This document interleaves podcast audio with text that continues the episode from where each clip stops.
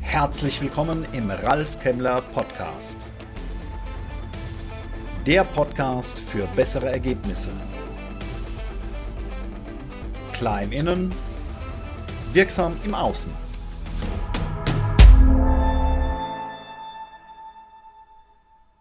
Herzlich willkommen. Heute beschäftigen wir uns mit der Frage, wie Teams bessere Ergebnisse erzielen können. Anders formuliert, was kann ich als Führungskraft dafür tun, dass mein Team bessere Leistung erbringen kann?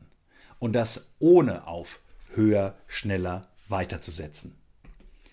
Insgesamt gibt es sieben Aspekte, auf die Sie achten können, anhand derer Sie prüfen können, wo sind wir denn und wie sind wir denn da momentan unterwegs.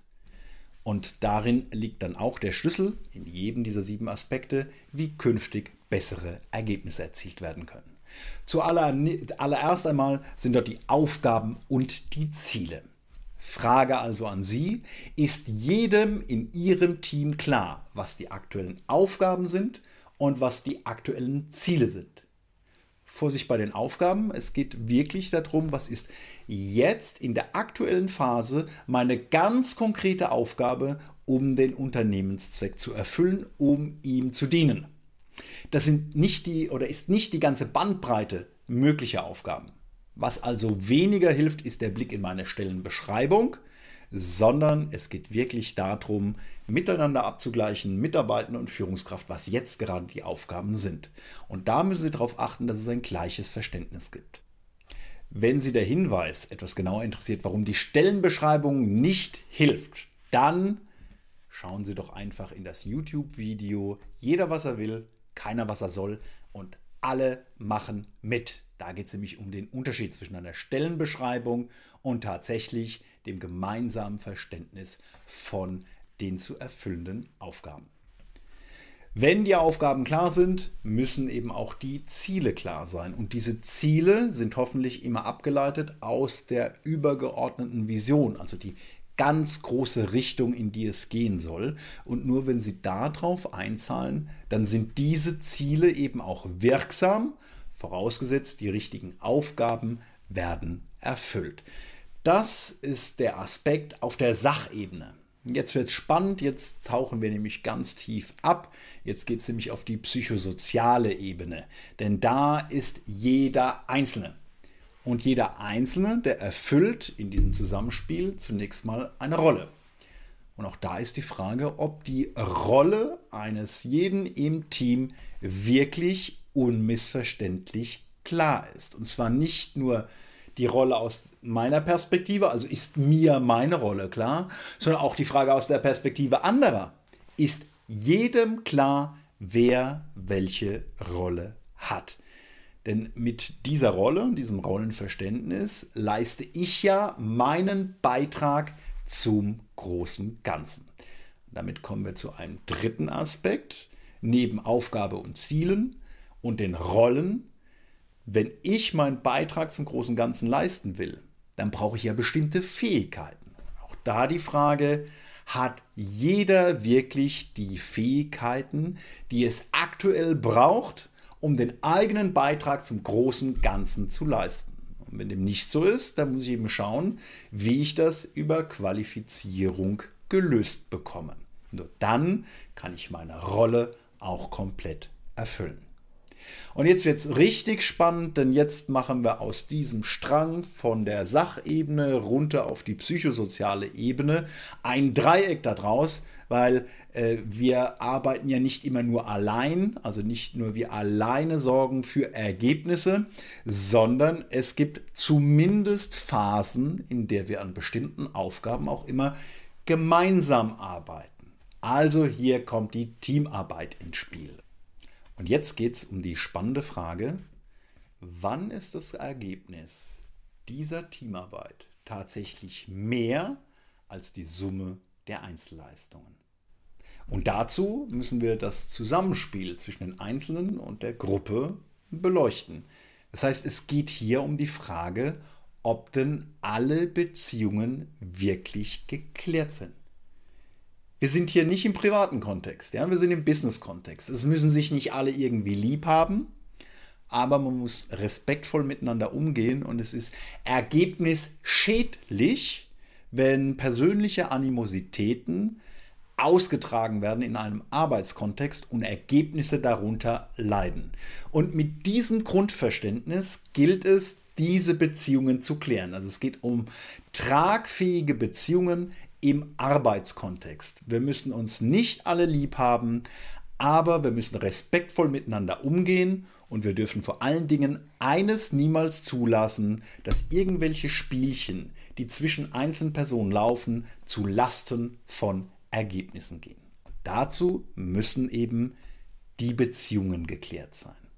So, jetzt sind wir aber auch äh, permanent in der Arbeit miteinander und da kommt es ja dann auch schon mal zu einer gewissen Dynamik. Also, wir haben nicht immer die alten, dieselben Sichtweisen auf die Dinge. Wir wollen unterschiedlich vorgehen und, und, und. Das alles führt zu möglichen Spannungen.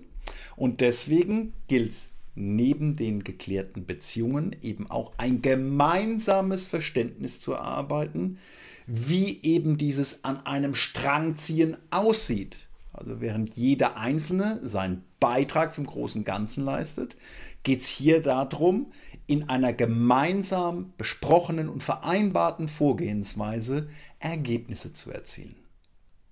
Und da auch da wieder die Individualität groß ist zum Verständnis von Pünktlichkeit, Rückmeldung, Umgang miteinander und so weiter, braucht es im Umgang zwischen Einzelnen und der Gruppe Regeln. Ja, ich weiß, beim einen oder anderen stellen sich die Nackenhaare bei dem Begriff Regeln. Aber es braucht Regeln, sonst funktioniert Zusammenarbeit nicht. Und zwar deshalb, weil wir immer einen sehr subjektiven Blick darauf haben, wie die Dinge zu sein haben und wie wir miteinander umgehen. Und deswegen geht es auch nicht um einen riesengroßen Regelkatalog. Ähm, die Grundregel lautet hier immer so wenig wie möglich, aber so viel wie nötig.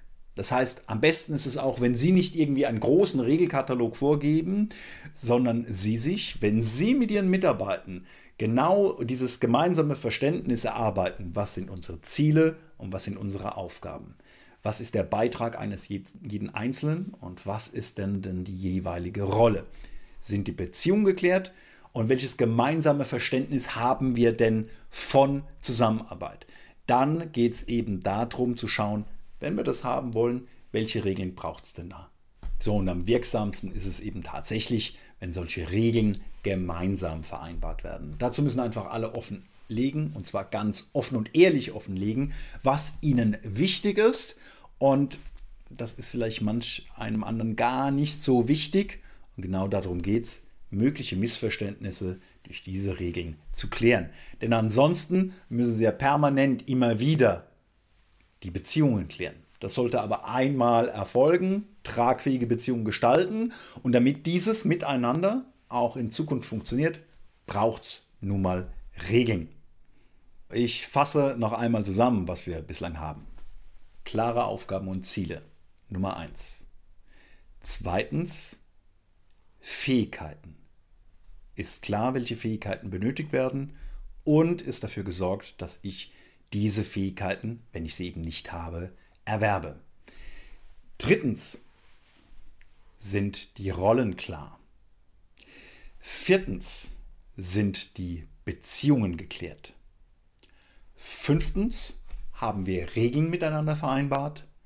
Und sechstens haben wir ein gemeinsam getragenes Verständnis davon erarbeitet, wie wir gemeinsam arbeiten wollen. Jetzt habe ich anfänglich gesagt, es sind ja sieben und keine sechs.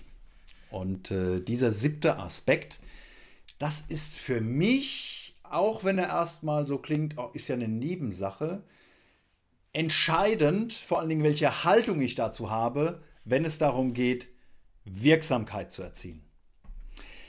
Dieser siebte Aspekt sind die Rahmenbedingungen, das Umfeld, Jetzt kann ich ja einfach sagen, Moment mal, an den Rahmenbedingungen kann ich doch gar nichts ändern. Ja, das ist durchaus richtig. Rahmenbedingungen sind erstmal gegeben. Meine Erfahrung ist, dass in jedem Team, in das ich reinkomme, ein ganz großer Anteil an Zeit darauf verwandt wird, über diese Rahmenbedingungen zu sprechen. Ich will damit nicht sagen, dass man ja alles einfach hinnehmen soll. Aber wenn ich meine ganze Zeit und Energie dafür, ich sag's mal wie ich denke, verschwende, vergeude, über Dinge zu reden, die einfach nicht zu ändern sind, dann wird mir diese Kraft, diese Energie und diese Zeit fehlen, um mich um die sechs anderen beschriebenen Aspekte von wirksamer Teamarbeit zu kümmern. Und deshalb ist es so wichtig, welchen Blick ich auf Rahmenbedingungen habe. Und das hat etwas mit der Frage, wie gehe ich mit dem Thema Verantwortung um? Denn es gibt Dinge, die können wir beeinflussen und es gibt Dinge, die können wir nicht beeinflussen. Und darauf werde ich im nächsten Video eingehen. Jetzt haben wir erstmal die Grundlagen erarbeitet. Sieben Punkte, an denen ich prüfen kann, wie wirksam ist mein Team heute und woran sollten wir arbeiten, um in Zukunft noch wirksamer sein zu können, sodass jeder sich mit seinen Stärken so einbringt, dass dann tatsächlich das Ergebnis mehr ist als nur die Summe der Teile. Ich sage herzlichen Dank fürs Dabeisein. Eine gute Zeit. Danke fürs Dabeisein. Weitere Informationen unter www.ralfkemmler.com. Bis zum nächsten Mal. Eine gute Zeit.